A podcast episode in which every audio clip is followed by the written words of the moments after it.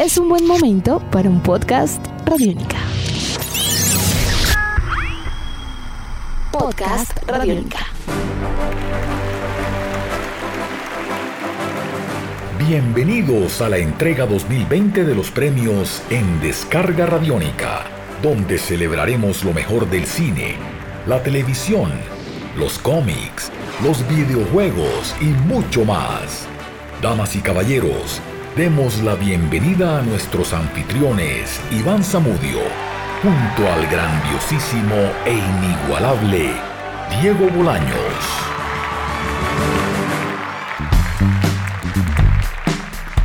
Amigos de Radiónica, sean bienvenidos a una nueva entrega de En Descarga Radiónica, el podcast, este espacio en el www.radionica.rocks, donde todos los martes nos encontramos con ustedes en nuestro martes de podcast para hablar sobre todos estos mundos que nos encantan y que nos fascinan entre cine, televisión, cómics, videojuegos y mucho más. Mi nombre es Iván Zamudio, arroba Iván Zamudio 9 en Twitter, arroba piloto.espacial.3000 en Instagram, acompañado como siempre del grandiosísimo e inigualable Diego Bolaños en este espacio que cruza las fronteras y ya ha tenido spin-offs, sagas, de todo, conocido como En Descarga Radiónica.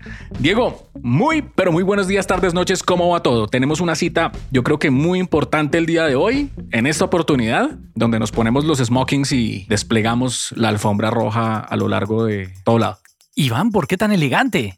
Porque hoy son los premios en descarga radiónica, muchacho. Así que vamos a ponernos nuestras mejores galas. Les damos la bienvenida a ustedes. Buscaremos música de stock. ¿Tenemos dinero para.? No tenemos música de stock. En, fin, hagan de cuenta que suenan vientos, trompetas y cuerdas, tipo gran entrega y gala de premios de temporada de premios. Porque, Iván, yo creo que esta es una tradición que ya lleva años de años, ¿no? Nosotros llevamos por ahí unos cinco años, seis, dando premios imaginarios a lo mejor de lo mejor del año.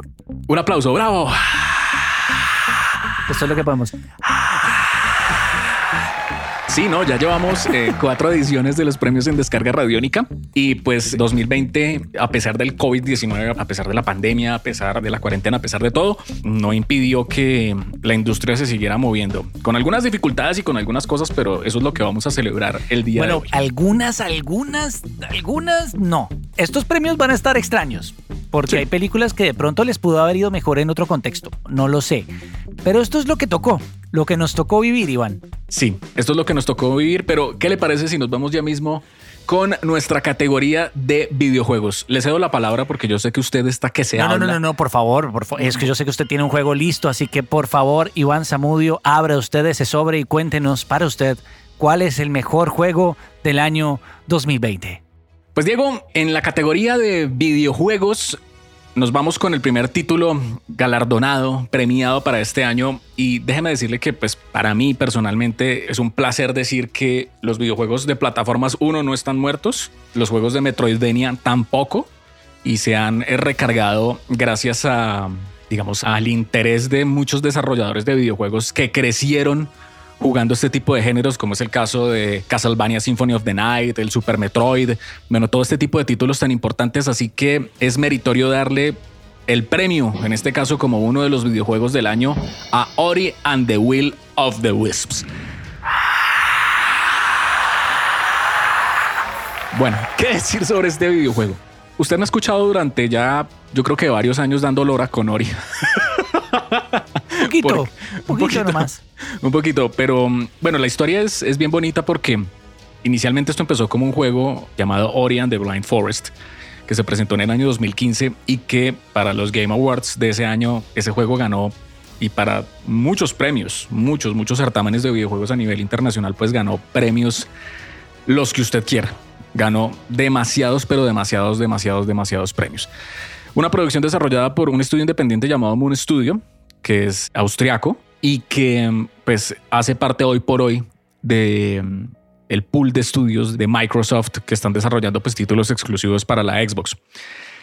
Cinco años después y luego de un éxito pues yo creo que rotundo, gigantesco, magnánimo, pues dijeron vamos a hacer segunda parte y se anunció que venía pues Ori and the Will of the Wisps.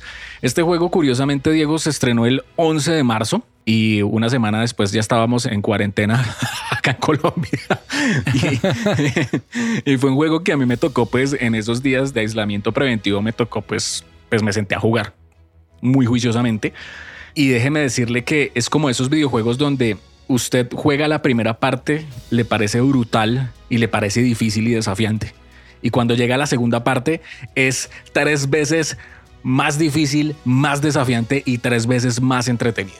Eso es este videojuego y es como una especie, eh, como ya lo he dicho en varias oportunidades, es como coger el mundo de, no sé, de los estudios Ghibli creado por Hayao Miyazaki, como con esa estética, como con eh, un poco el Rey León, como con ese drama implícito que tiene, por ejemplo, el Rey León de Disney, y llevarlo a un videojuego que es complicado, complejo, muy al estilo obviamente de Castlevania Symphony of the Night o de un Super Metroid. Es literalmente un juego increíble, de verdad, de lo mejor de lo mejor que puede haber sacado Xbox este año. Bueno, en mi categoría y en mi selección también voy a ser un poco predecible, pero pues es 2020 y los juegos que hemos estado recorriendo durante este año han sido la compañía de más de uno a lo largo de esta pandemia y esta cuarentena. En mi caso, voy a abrir el sobre, que es imaginario, como notarán, para que Iván me ayude con la ovación para Call of Duty Warzone.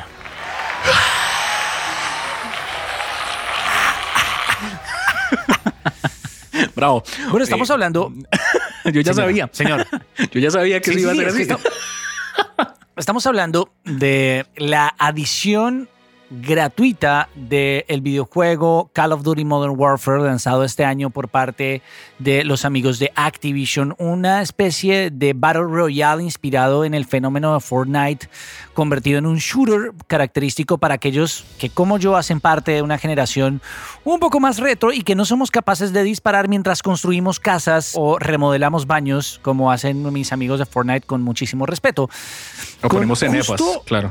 Los ingredientes Sí, cenefas mientras dispara, claro. Exacto, Sí. como hay personas como yo que no tenemos ese nivel de multitasking, pero además un juego, Iván y oyentes, que tiene la cantidad justa de ideas originales para hacerlo fresco. Recordemos que Fortnite ha tenido una gran cantidad y PUBG han tenido una gran cantidad de clones, pero Fortnite logró reconciliar a- al público de los shooters más vieja escuela con esta nueva modalidad del Battle Royale.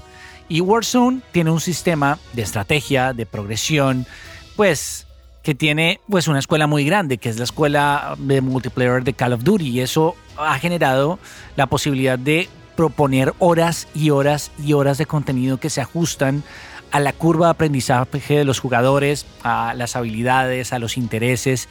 Y eso ha llevado a que se convierta en primero pues uno de los juegos más importantes de descarga gratuita, freemium, Además que recuerden, usted puede invertir en contenido adicional, en contenido cosmético, pero ha sido una gran compañía también durante la cuarentena, Iván. Y los desarrolladores de Infinity Ward han continuado con un soporte muy extendido a la experiencia a lo largo de temporadas, un sistema de temporadas que además confirma un cambio en la dinámica de consumo y de producción de videojuegos que es bien interesante. Cambios en los mapas, nuevas formas de plantear misiones distintas, modos de juego intensos, casi adictivos, lo han convertido pues en un juego de referencia durante esta temporada y yo creo que este año el hecho de que una de las franquicias más grandes, más económicamente poderosas del mundo de los videojuegos le haya metido la apuesta a presentar un juego de estas características es un logro muy grande que seguramente veremos como ya lo ha hecho PES con su edición de PES Lite, veremos eventualmente, creería yo, iban en un FIFA, en juegos que no creo que puedan seguir sosteniendo lanzamientos anuales sin mayores cambios en medio del momento técnico en el cual estamos viviendo con las consolas y con los computadores. Entonces, creo que los logros de Warzone están ahí puestos sobre la mesa como Iván Zamudio es todo amor y paz con Ori, encuentra su balance personal y espiritual en la búsqueda de yo soy de los que chambala y sufren peleando contra niños de 6 años que son súper detados y pueden eliminarlo a uno con asomar la cabeza. Son diferentes formas de juego y demuestra que estamos en una gran época para los juegos, a pesar de lo que ha pasado recientemente con algunos lanzamientos que no vamos a entrar a discutir porque haremos un podcast aún más largo. Iván, ese es mi ganador en esta temporada. Y así nos vamos con nuestra siguiente categoría de los premios en Descarga Radiónica 2020 para darle paso a la categoría de, de cine, de séptimo arte. Oigan, un aplauso. Gracias, gracias. Gracias a todos, gracias. Esta vez sí tomé aire, perdón. Gracias. El cine este año fue una cosa rara, ¿no? o sea, fue, fue algo. Venga, ¿le puedo dar la lista de las grandes películas de 2020 que no se estrenaron? Para Sí, que por favor, arranquemos y calentemos motores. Sí, claro. Es que si quiero vaya listándola, porque es que fue un año donde, primero, por la pandemia del coronavirus, pues las salas de cine estuvieron cerradas, estuvieron en este caso, pues con bastantes problemas la distribución, y eso lo hemos hablado en varios espacios como en Radiónica en casa durante este año. Hubo reaperturas, sí. Hubo películas que fueron eh, conejillos de indias, sí, como es el caso de Tenet. Pero también hay que tener en cuenta que alcanzó a existir un calendario de películas pequeño donde salieron cintas muy buenas antes de que pues, eh, hubiera el brote a nivel internacional del COVID-19. Y mm, por otro lado, pues hay que decirlo, las plataformas de streaming ofrecieron un catálogo bastante importante, creo que se pusieron la 10 con un montón de películas muy buenas, donde encontramos de todo, películas de acción, películas de drama, comedias, falsos documentales, eh, de todo. Pero creo que fue interesante y déjeme decir algo ya para darle el paso y es que creo que es un año raro, pero es interesante cuando uno mira como las mejores películas del año porque este año no hubo blockbusters. Exacto, es que no le, hubo. le da- le permite a otras figurar. Sí, no hubo blockbusters, o sea, Disney no sacó ni una película en cine, sí. O bueno, sí, pero pues no con el efecto que se esperaba. No hubo películas de Marvel, no hubo películas de Star Wars, no hubo películas de esos proyectos pues que cuando salen son multitudinarios, entonces creo que hubo como un refresco muy interesante y esperemos pues que en 2021 cómo regresan estos proyectos porque ya están dando avisos obviamente de, de que van a pasar muchas cosas muy importantes. Pero ahora sí, ¿cuáles eran las películas más destacadas que se iban a estrenar este año? Iván, no veremos en esta categoría películas como A Quiet Place 2, Rápidos y Furiosos 9, Raya and the Last Dragon, Top Gun, Maverick, del cual esperen pronto podcast al respecto, Cazafantasmas Afterlife, que también estaba programada para estrenarse este año. Finalizando este año, se esperaba que el MCU regresara con Eternals. Candyman también estaba programada. In the Heights era otra de las películas esperadas. Godzilla vs. Kong. The French Dispatch, la última película de Wes Anderson, tampoco fue estrenada. The Beatles Get Back, documental también súper esperado. Halloween Kills era la película más esperada para el Halloween, era obvio, pero tampoco se estrenó. O Dune, Duna, de la cual también Duna. hemos estado hablando. Yo creo que otra de las películas que eran, es decir, es que la taquilla sintió tantos golpes. No Time to Die. Esta se convertía en el aniversario de James Bond. Ush. Era una película súper importante y también se vio aplazada. Estas son solo algunas de las películas, Iván, que estaban programadas para este año y veremos el próximo año llenando, atosigando en un carro tancado de estrenos la próxima temporada de películas, Iván. Sí, eso si se abren las salas de cine y hay la posibilidad de hacerlo o que pues se estrenen en simultánea, obviamente en plataformas digitales como lo que anunció HBO Max, donde, Warner. pues, con la Warner y donde pues por ejemplo Matrix 4 va a llegar a cines y a streaming al tiempo. Entonces vamos a ver. Así que ahora sí déjeme darle la palabra. ¿Cuál es No, no, no, arranca usted, arranca siempre arranca usted, arranca usted. Por favor, ábrase gracias. sobre. Gracias. ya- ya ábrase sobre y cuéntenos Ya, cuál es Si su película del año 2020. Listo. Aquí estoy abriendo el sobre. Eh, uy, qué emoción. Eso sentía que rompió una resma de papel, pero bueno. Pues no importa, pero era- esto tiene efectos especiales también este podcast. La película del año, según quien les habla, se llama El hombre invisible. Gracias, gracias. Eh, bueno, El hombre invisible. Mire, yo debo decir una cosa y es que pues, eh, yo siempre le tengo mucha fe al cine de terror y sobre todo el cine de terror de este siglo. Creo que es un cine de terror que está diciendo y sacando muchas reflexiones y está sacando películas con una serie de, de subtextos como lo solía hacer el cine de terror de los años 70. Ya en los 80 pues no tanto y digamos eso se fue perdiendo más como hacia el terror efectista de "¡Ah! Dios mío, me asusté en cine. Entonces no, todo eso está cambiando. Sí, todo eso está cambiando por fortuna. Y lo hablamos con usted hace un tiempo y es que Universal anda como en un plan de sacar de nuevo todos sus monstruos clásicos de la era dorada de Hollywood. O sea, todo lo que viene siendo Drácula, el hombre lobo, la momia, todo. Quieren volverlo a sacar de ese caparazón y como volverlo a mostrar. Y empezaron con un proyecto hace algún tiempo con Tom Cruise de nuevo, donde, uno- donde pues hicieron un reboot de la momia que le fue muy mal y que la idea era hacer como un Monsterverse, ahí un universo con todos estos monstruos clásicos, donde como pasó hace muchos años, donde se encontró Frankenstein con el hombre lobo y bueno, todo esto. Pero dije, se dieron cuenta, no, hagamos estas películas con otra mirada, no las unamos, no nos copiemos de Marvel. sí, no nos copiemos del universo cinematográfico de Marvel, ni el de Godzilla, ni el de Mothra, ni de todo eso. Y trabajemos estas películas desde una mirada mucho más profunda que creo que ha sido como un acierto muy importante, tanto así pues que viene El Hombre Lobo con Ryan Gosling también. Y pues el primer proyecto que, que viene de este surgimiento pues es El Hombre Invisible, dirigida por Lee Vanell. Para los que no ubican a Lee Vanell, él viene siendo el coprotagonista de la película Saw, Juegos Macabros se llamaba en español, es que bueno, Saw, la película sí, James sí, Wan. el juego del miedo. El juego del miedo, gracias. Y él siempre ha sido como el amigo de James Wan, el director de Aquaman y de Rápidos y Furiosos, que digamos también estuvo muy metido en el cine de terror pues por estas películas, por Insidious, por eh, El Conjuro. Y Lee Van ha estado detrás de sobre todo con Insidious y se lanzó al agua hace un tiempo con la película de Upgrade, que es una cinta de terror de ciencia ficción muy interesante. Que es, Peliculón. A mí, me, a mí me encanta. Y bueno, le dieron la posibilidad de hacer esta cinta del hombre invisible que toma ciertas cosas alrededor de lo que viene siendo pues la idea de H.G. Wells pues con este libro clásico escrito en 1897 que de por sí pues toma muchas cosas también para la novela de Alan Moore de la novela gráfica de la Liga Extraordinaria, pero donde básicamente Diego esto es coger una historia de una pareja donde encontramos a Elizabeth Moss, la protagonista del cuento de la criada, y a Oliver Jackson Cohen, uno de los coprotagonistas de Haunting, de las series de televisión de The Haunting, de la Casa Brujada, Sí. de Netflix.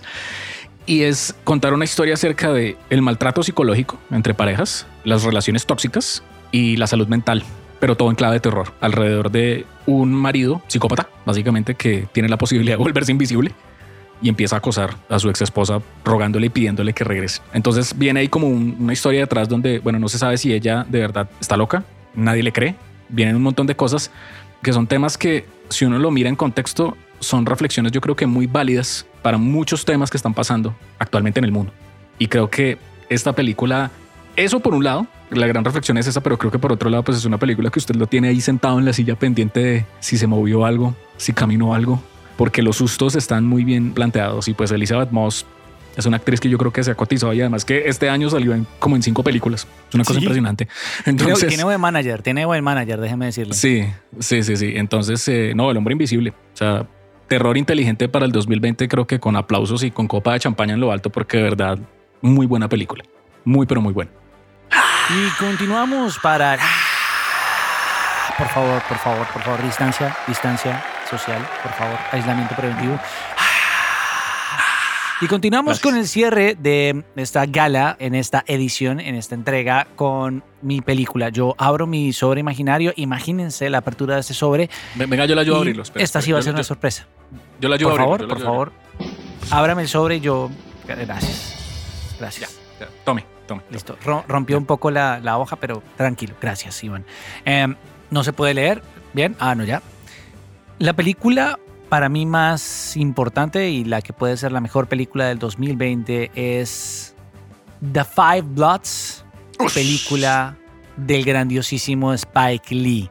Un eh, drama de guerra, cuatro veteranos regresando a Vietnam para poder encontrar el tesoro y honrar a su camarada perdido interpretado por Chadwick Boseman, una película que además tiene un contexto muy especial este año, la triste partida de uno de sus personajes principales y el eterno Black Panther.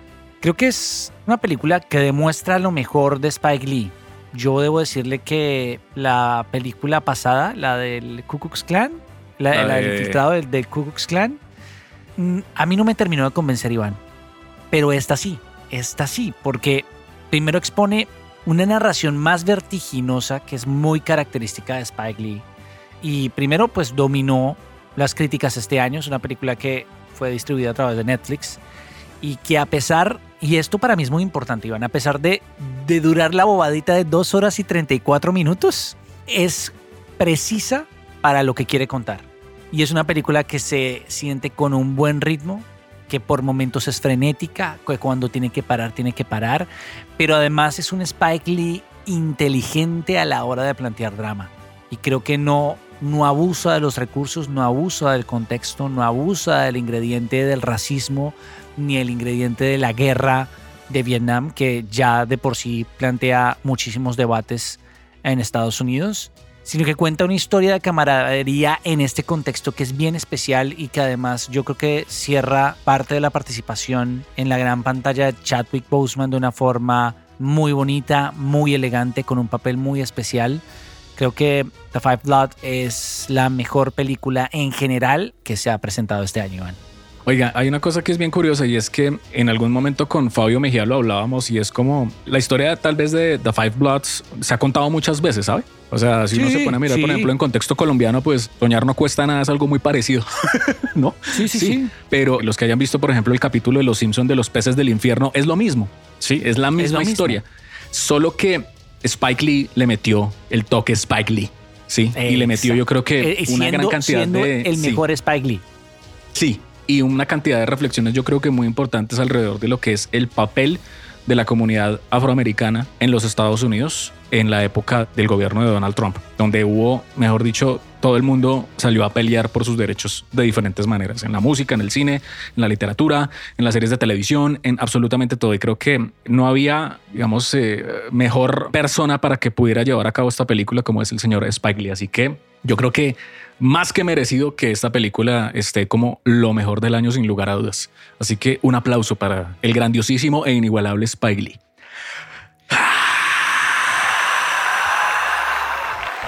Bueno, Diego. Esos han este, sido los este ganadores en esta entrega. Señor, señor. Eh, sí, sí, sí, para allá para allá eh, estos fueron los dos ganadores, ¿no? Porque sí, para allá Es que usted me. la, emoción, la emoción. No, es que eh, hay que decirlo. Este podcast va a ir en dos partes, ¿no? Entonces, esta es la primera parte y dentro de ocho días, pues ustedes van a tener las otras dos categorías a lo mejor de en descarga radiónica para este año 2020. Diego, un abrazo grandísimo y nos estaremos escuchando dentro de ocho días en una próxima entrega. Y recordando, por supuesto, que tenemos muchos otros contenidos que ustedes pueden disfrutar todos los martes a través de www.radionica.rocks. Nuestros podcasts están en radionica.rocks, en iTunes, en RTVC Play y en nuestra app Radionica para Android y iPhone. Podcast Radionica.